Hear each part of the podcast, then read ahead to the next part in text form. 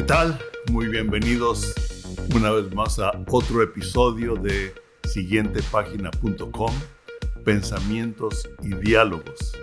Mi nombre es Palemón Camus y mi propósito o nuestro propósito es ponerlo a usted a pensar, a meditar, a escudriñar las escrituras, para que Dios le hable a usted en una forma personal, le revele lo que Él tiene para usted, ah, más que soluciones, dejarlo usted con pensamientos que continúen edificando su vida y continúen edificando su caminar diario con el Señor, porque confío y sé que si usted está oyendo este programa, este podcast, es porque usted tiene un anhelo de caminar con Dios, de ampliar la visión y tener diálogos con Él.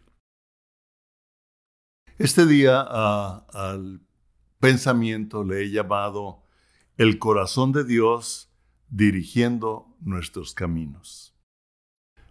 El corazón de Dios dirigiendo nuestros caminos, porque en su corazón Dios no nada más nos creó o nos formó en el vientre de nuestra madre con un propósito, sino que además como un padre, como el padre, Él desea llevarnos por los caminos, por el camino donde Él quiere y sabe que usted y yo podemos tener el resultado que Él vio desde un principio en su vida, en mi vida, en la vida de cada uno. Y algunos lamentablemente se salen, por eso Él dice que no se salgan ni a derecha ni a izquierda, nos dice la palabra, sino que permanezcamos en su camino. Dice que lo reconozcamos en todo nuestro, en nuestro camino y Él enderezará nuestras veredas. Cuando nosotros caminamos con Él. Y Dios tiene muchas formas de dirigirnos. Algunas veces ah, ni nos damos cuenta, otras veces lo hace por ah, sueños, por visiones, por ah, cosas que el Espíritu Santo habla en la palabra. Definitivamente es una de las más sólidas para confirmar, como lo vamos a ver, para confirmar aquello que viene a nuestro corazón, aquello que viene en sueños, aquello que viene en visiones, aquello que viene inclusive a lo mejor hasta en una película. Él puede de un diálogo ah, hablarnos algo en una forma personal. Dios nos ha hablado en muchas formas y de muchas maneras, como lo dice en Hebreos, y ahora nos ha hablado por su, Hijo Jesucristo. Y voy a tratar un tema un tanto eh, delicado o controversial para muchos. Voy a, tratar de lo profético, de la profecía. ¿Cómo funciona? Claro que esta plática no es suficiente para dar todo un curso, pero algunos le tienen cierto ah, como este profeta, o algunos se autonombran profetas, o algunos profetas hay de todo tipo lengua. Pero vamos a ver, ah, y yo quiero que el Espíritu le hable a usted y lo confirme en lo que Dios le estaba hablando. Y un versículo en el cual Dios me, me impactó o me despertó a meditar un poco más en este tema es en el libro de Esdras, cuando Dios ah, llevó al pueblo de Israel para edificar el templo, el lugar de adoración de ellos, y en Esdras capítulo 6, versículo 14 dice, y los ancianos de los judíos edificaban y prosperaban. Me gusta, edificaban y prosperaban. Fíjese cómo dice, conforme a la profecía del profeta Ageo y de Zacarías, hijo de Ido. Edificaron pues y terminaron por orden del Dios de Israel y por mandato de Ciro, de Darío y de Artajerjes, rey de Persia. Es interesante porque dice que por lo que Ageo y Zacarías profetizaron, ellos eran prosperados en todo lo que hicieron hasta terminar. O sea, hubo un proceso, hubo un inicio, y dice, por orden del Dios de Israel, me encanta, por orden del Dios de Israel, dada por los profetas, y vamos a ver cómo lo hace por medio de Ciro, de Darío y de Artajerjes, de tres diferentes reyes en esa época en que los israelitas habían sido llevados cautivos a Babilonia. Y dice que por la profecía, es, si usted gusta el Antiguo Testamento, ahora muchos dicen, ¿y el Nuevo Testamento? Tenemos varias partes eh, de ello. En segunda de Pedro, capítulo 1, versículo 19, dice, tenemos también, me gusta, tenemos también la palabra profética más segura. O sea, la palabra de Dios que estaba hablando y dice, tenemos también la palabra profética más segura, a la cual hacen bien en estar atentos. en la cual hacen bien en estar atentos. Como a una antorcha que alumbra en lugar oscuro Lámpara es a mis pies tu palabra. Wow. Como una antorcha que alumbra en lugar oscuro. Si estamos viviendo una época oscura, tiempos difíciles, tiempo en que la oscuridad se ha acentuado más en los medios sociales, en la política, en lo que usted quiera, dice que la palabra profética es como una antorcha en medio y dice que hacemos bien en estar atentos hasta que el día esclarezca y el lucero de la mañana salga en sus corazones, hasta que nuestro corazón sea alumbrado o iluminado o revelado con esa palabra que nos ha sido dada, que el Espíritu nos ha inquietado y en la cual dice que debemos estar atentos. Esto me recuerda algo a lo que Dios le habló a Josué, ¿se acuerda? Dios les prometió desde que estaban en Egipto sacarlos de esclavitud, levantó a un líder, levantó a, Moisés, pero luego Moisés golpeó la roca y Dios le dijo, tú ya no vas a llevar a, a mi pueblo a la tierra prometida, o sea, al propósito que yo tengo para mi pueblo en otras tierras, tú no los vas a llevar. Va a ser Josué. Y Josué, antes de cruzar el río Jordán, le dice, como estuve con Moisés, estaré también contigo. No temas ni desmayes, ¿verdad? Porque yo estaré contigo, algo que nos dice Jesucristo hasta el fin del mundo. ¿Verdad? Él no le dice hasta el fin del mundo, pero dice voy a estar contigo. Y vemos nosotros ah, que Josué, Dios le dice a Josué, esfuérzate y sé muy valiente en meditar en la palabra de Dios, o sea, en meditar en lo que Dios ha hablado, en lo que Dios te ha hablado, en lo que tú has escuchado por medio de mi siervo Moisés, lo que tú has leído en las escrituras. Ahí tenían ah, con Moisés, él escribió los cinco libros primeros de la, de la Biblia entonces le decía, esfuérzate. Tres veces le dice, antes de ir y obtener lo que Dios les habló, lo que había en el corazón de Dios para el pueblo, le dice, medita hasta que esté en tu corazón. Y cuando está en tu corazón, José nos dice que comenzó a dar órdenes, comenzó a tomar decisiones. Y al cruzar, él ya tenía la autoridad por la revelación de la palabra de Dios la firmeza de lo que Dios les había prometido y tomó, obró, actuó y vemos que separó el río Jordán, o sea, el río, un, gran, un río que venía en el tiempo de la creciente más fuerte, se detuvo. Wow. Con Moisés el mar se abrió, aquí el río se detuvo. Y cruzaron Ah, en, tierra, entonces nosotros vemos que hay una constante de Dios para guiarnos y afirmarnos en lo que Él quiere para usted y para mí. Y estamos hablando de la profecía, de la palabra profética. En Efesios capítulo 2, versículo 19 al 22 dice, Así que ustedes ya no son extranjeros ni advenedizos. Hoy le pregunté a Charlie, ¿realmente qué quiere decir advenedizos? Porque a veces leemos la escritura, pero hay palabras que no toman ah, ah, el sentido o no nos abren la escritura.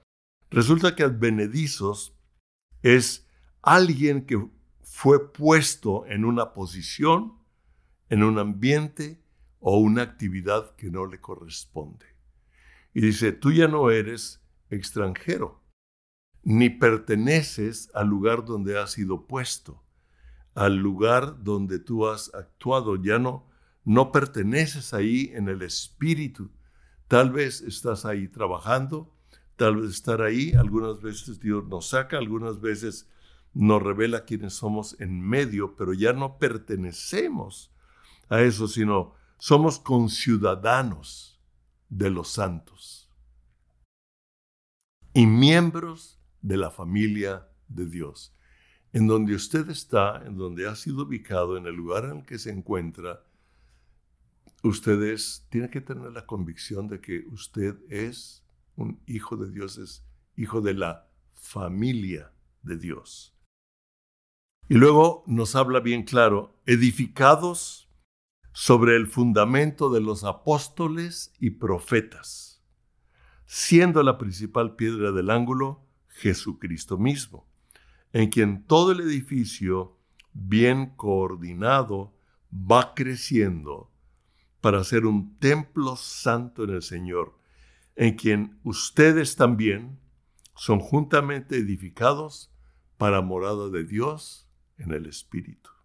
aquí tenemos mucho para meditar pero vemos aquí la importancia de la palabra profética, edificados sobre el fundamento de los apóstoles y los profetas.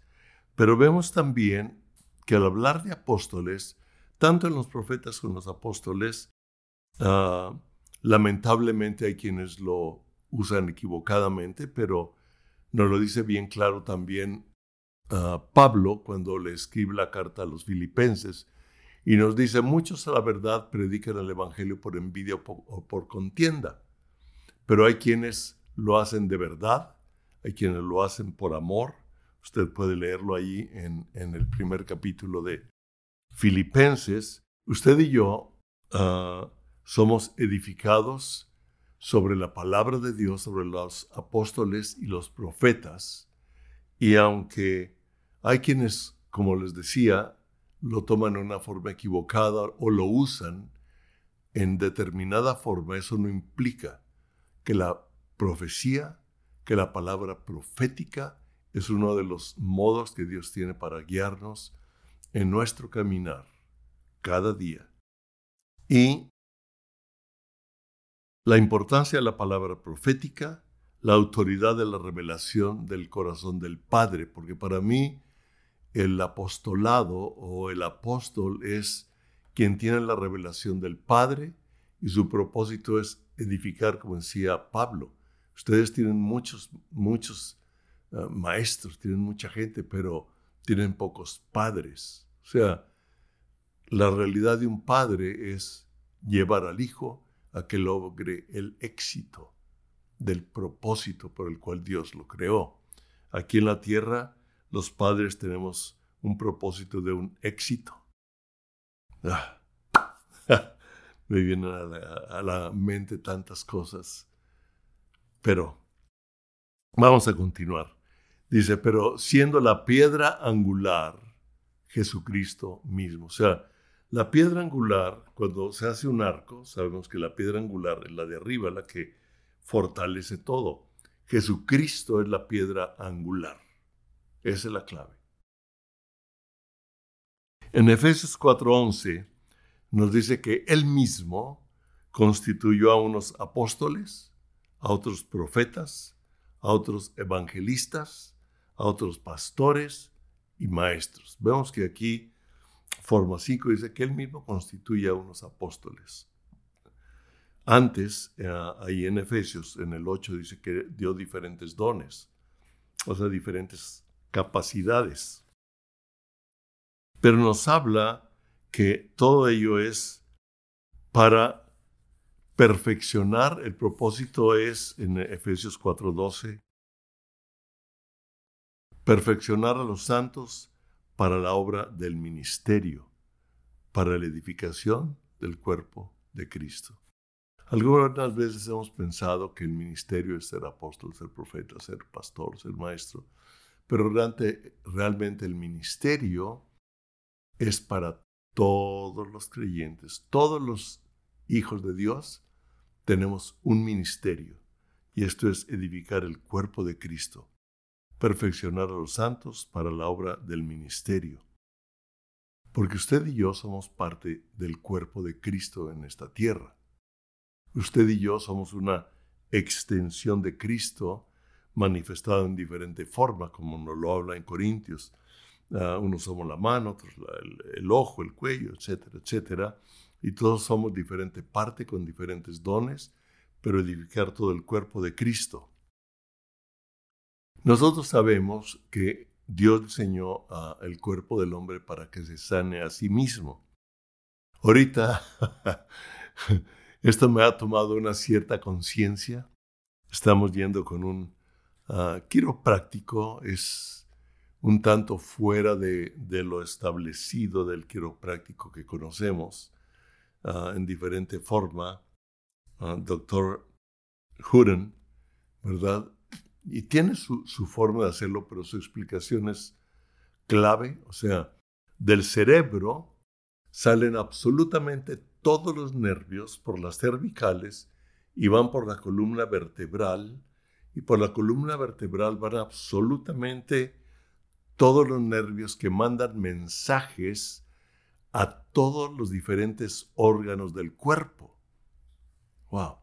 Y él dice que si hay uh, una vértebra o una interrupción en eso, el, el nervio o el propósito del cerebro ya no está comunicado correctamente al riñón, al hígado, al, al estómago, al vaso, al páncreas, etcétera, los nervios que van por todo. Muchos nos quejamos de la asiática, yo estuve mal de la asiática varios meses y me trataron, él me trató, yo traté varios puntos, a varios médicos, hasta que al final fui libre, pero hoy estoy entendiendo que es más allá del nervio ciático, sino que el nervio ciático es el nervio que, que se uh, pincha o que se aprieta entre unas de las vértebras de la parte baja de la espalda, pero hay otros que van estorbando. Él está ahorita uh, buscando, o sea, él dice, tu corazón uh, no está recibiendo el oxígeno que necesita porque hay una cierta obstrucción y me está ayudando a oxigenar mi cerebro de acuerdo a mi corazón. Pero no quiero dar una clase de medicina, sino explicar cómo el cuerpo se sana a sí mismo. Somos el cuerpo de Cristo para sanarnos entre nosotros, ayudarnos unos a otros. Y lo podemos ver bien en la palabra, someteos unos a otros en el amor de Cristo. Ah, ah, hay mucha teología, bueno, ¿ok? Pero el propósito es ese. Si nosotros nos aprendemos a sanar unos a otros, a orar unos por otros, a ayudarnos unos a otros, a animarnos, a quitar la envidia, a quitar la competencia, a quitar todo aquello que estorba, sino que nos edificamos con las palabras, con las acciones correctas, con el abrazo, uh, con lo que cada quien necesitamos como hombres para edificarnos y ser parte de la sanidad del cuerpo de Cristo. Como cuerpo de Cristo, ser la respuesta adecuada para este mundo.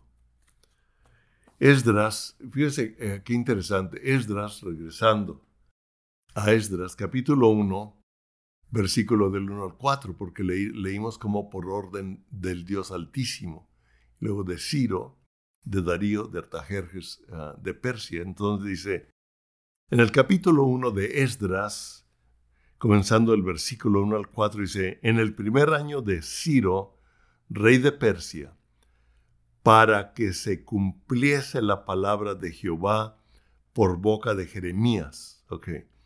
Jeremías profetizó cuando el pueblo cayó ah, en, en cautiverio en Babilonia, Jeremías profetizó que 70 años iban a estar en cautiverio y luego iban a salir. Dice, para que se cumpliera lo que Dios habló por medio del profeta Jeremías. Wow. Dice, despertó el espíritu de Ciro, rey de Persia. Nosotros sabemos que Persia es el constante enemigo de Egipto, digo, perdón, de, Israel, continuo.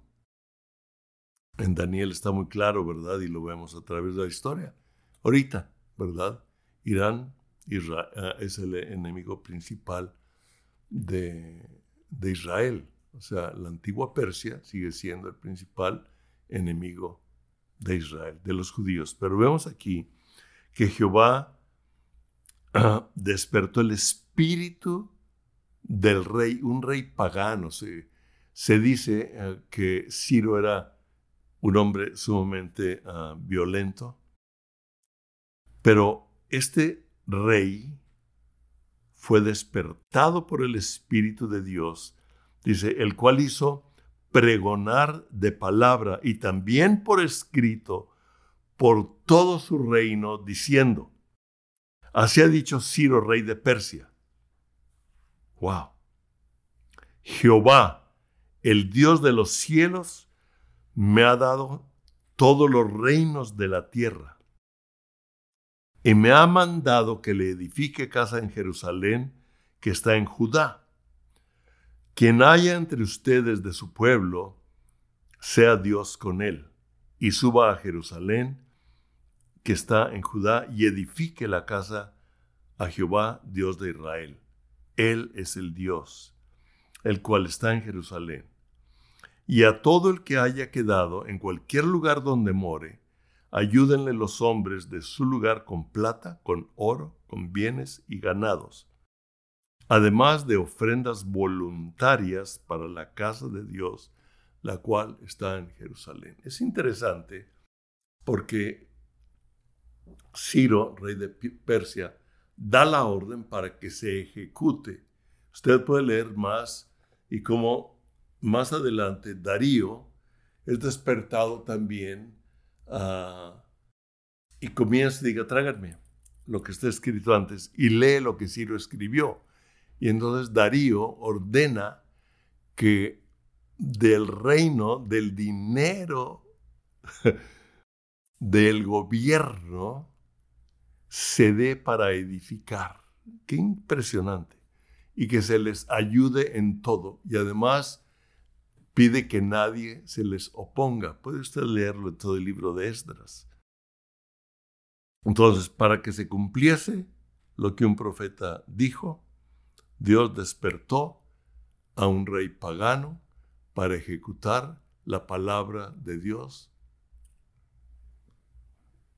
¿Puede Dios usar a alguien que no lo conoce? ¿Puede usar a Dios a un gobernante pagano? Definitivamente. Dios es Dios de los cielos y de la tierra. Y Él tiene un propósito, Él tiene una historia y Él quiere que usted y yo seamos parte del propósito de Dios en esta época y dejemos las generaciones que siguen para que ellos aprendan a caminar con Dios Wow. Ahora, podemos ver ah, que lo mismo que pasó con Esdras, pasó con Nehemías, pasó siempre, que Dios proponía algo para activar lo que él había prometido, lo que él habló, siempre ha existido una oposición. Uh, este domingo, este último domingo, tuvimos un tiempo ah, increíble, todo el domingo, todo en la tarde, con un amigo que ustedes conocen, Pedro Emi Ávila, que nos encanta porque comenzamos a orar por nuestras familias, por nosotros, y él puso una alabanza, una adoración que traía en su teléfono. Y cuando estábamos adorando, cuando estábamos alabando, para esto ya les había hablado de una parte de Esdras, que lo voy a leer al final, y les había hablado de lo profético de Dios, y estábamos adorando a Dios, ah, entrando en su presencia. Y tuve una visión, yo no soy un visionudo, por así decir, no tengo constantes visiones, pero Dios ah, me mostró una imagen en ese momento y vi cómo ah, abríamos camino, íbamos abriendo un camino. Y aquí yo traigo cosas nuevas, ¿se recuerdan? Dios no me, no me ha dejado esa palabra que Él habló. Dijo, he aquí yo hago cosas nuevas, ¿no la verán? Y abriré ríos en la soledad, ¿verdad? Ah, él continuó haciéndolo y me mostró abriendo un camino, pero conforme nosotros abríamos el camino, salían serpientes.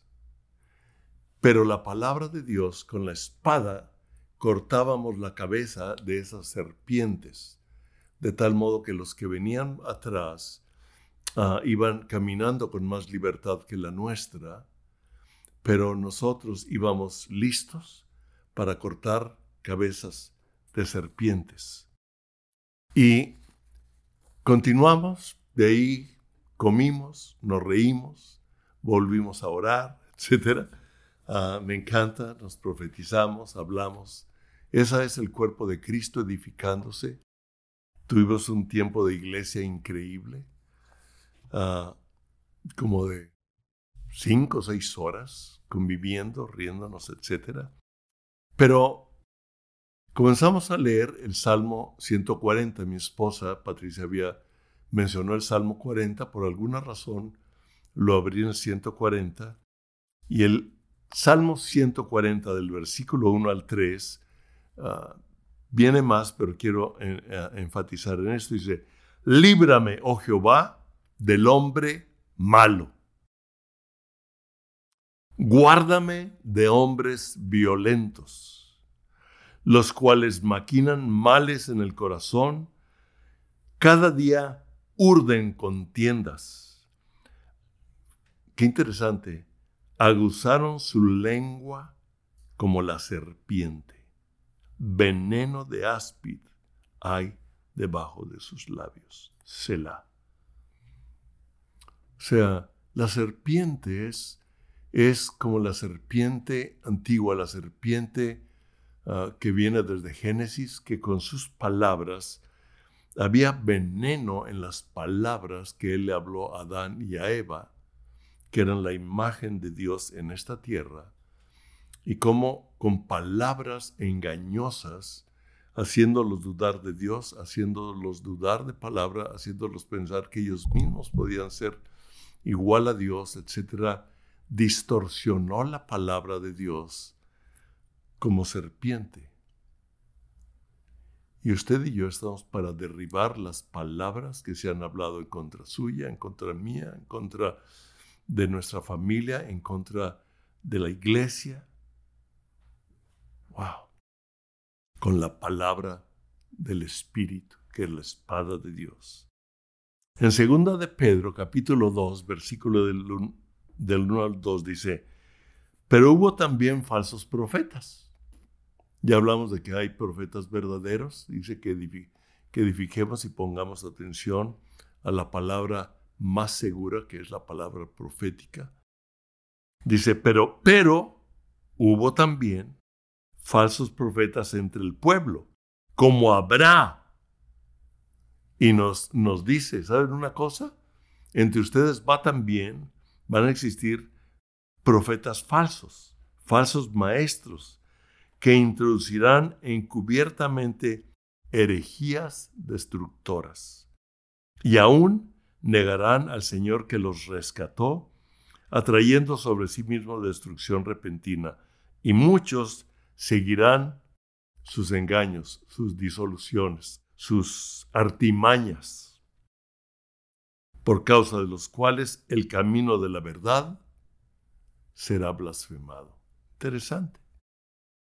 El Señor quiere que usted y yo estemos alertas en el Espíritu y la palabra siendo la piedra angular, Jesucristo mismo, al Espíritu Santo revelándonos su palabra en todo lo que hablamos, en todo lo que oímos, para poder caminar conforme a la verdad.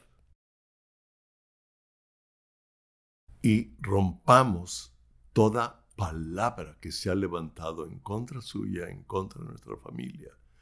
No, es que tú no puedes, es que tú no eres, es que tu hijo así, es que tu hijo no tiene remedio, es que tu primo, es que tu hermano, es que fulano de tal de la iglesia, es que fulano de tal. Y comienza a, a desvirtuar, ¿sí? Y el Señor nos pide un espíritu de discernimiento.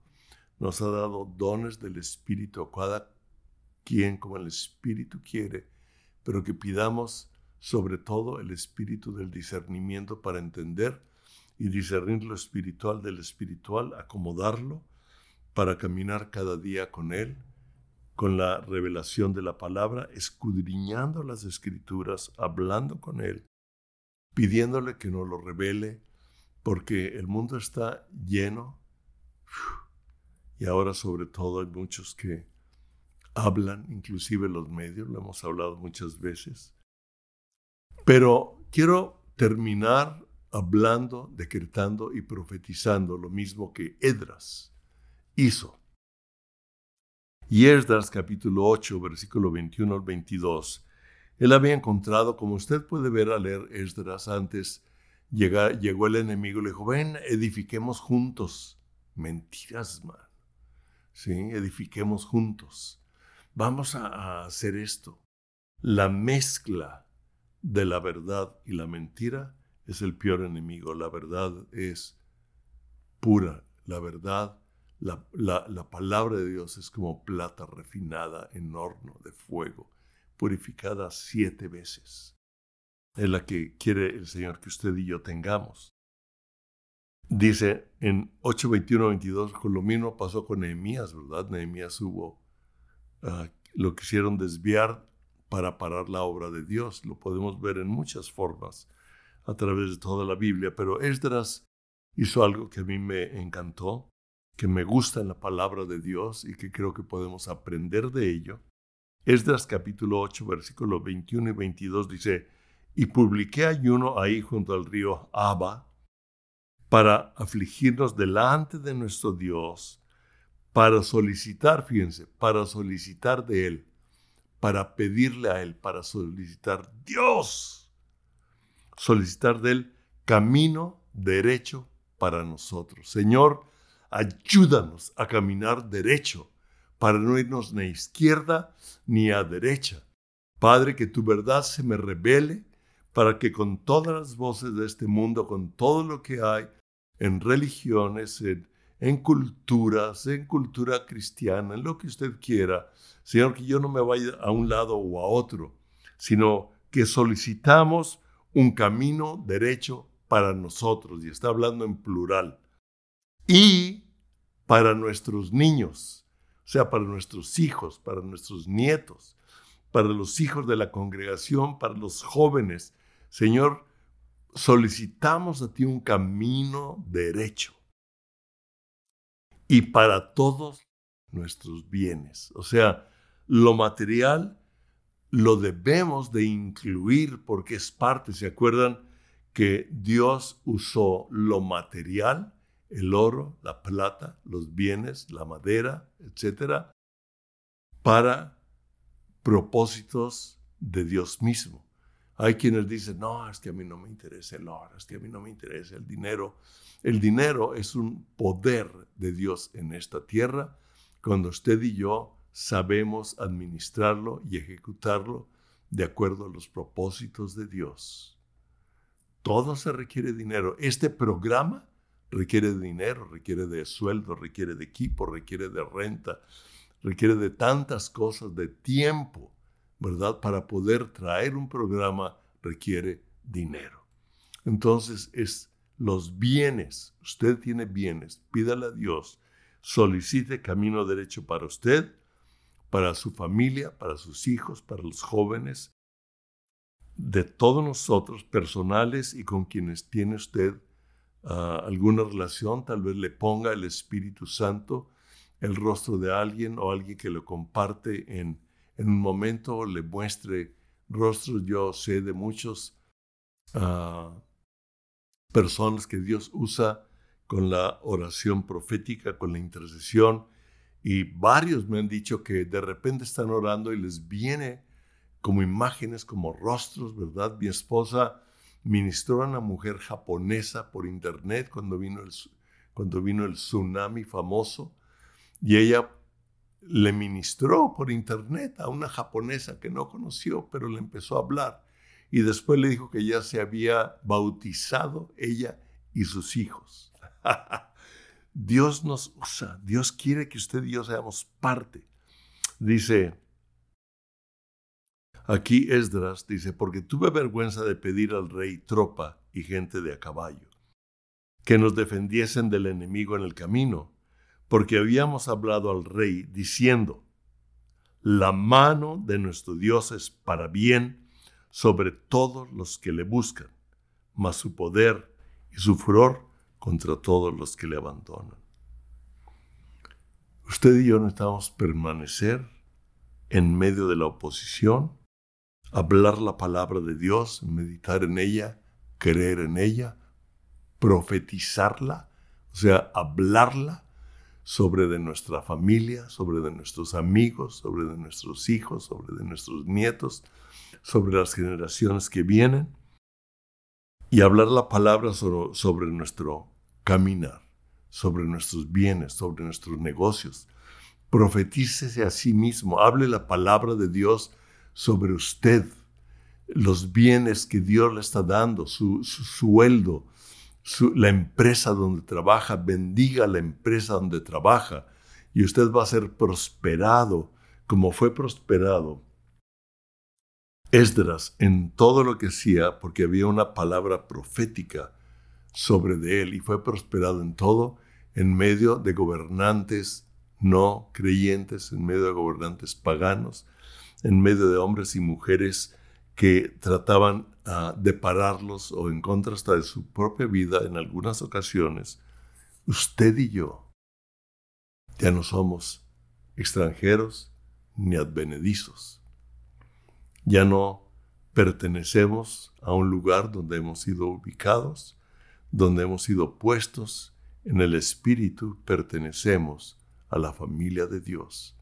Y como familia, profeticemos, hablemos la palabra de Dios. Y yo en este momento, en el nombre de Jesús, hablo sobre usted, sobre de su vida, sobre de su familia, sobre su matrimonio, sobre sus padres, sobre sus hijos, sobre sus nietos, sobre sus amigos, sobre miembros de la iglesia, sobre a quienes Dios ha puesto cerca de usted, a quienes Dios ponga en su espíritu para que usted hable la palabra de Dios y sea ejecutada y Dios despierte el espíritu de todos ellos, de nosotros mismos, del Señor, despierta mi espíritu y solicito a ti un camino derecho para mí, para quienes me rodean, para los bienes que tú me has confiado y los bienes que tú me vas a aumentar. En el nombre de Jesús, tú vas a aumentar los bienes que tú me das, me vas a enseñar a usarlos correctamente en medio de una economía que se quiebra, que se va, etc. Dios, yo hablo sobre usted, prosperidad en los bienes que Dios le da, prosperidad en todo lo que hace, en el nombre de Jesús. Amén.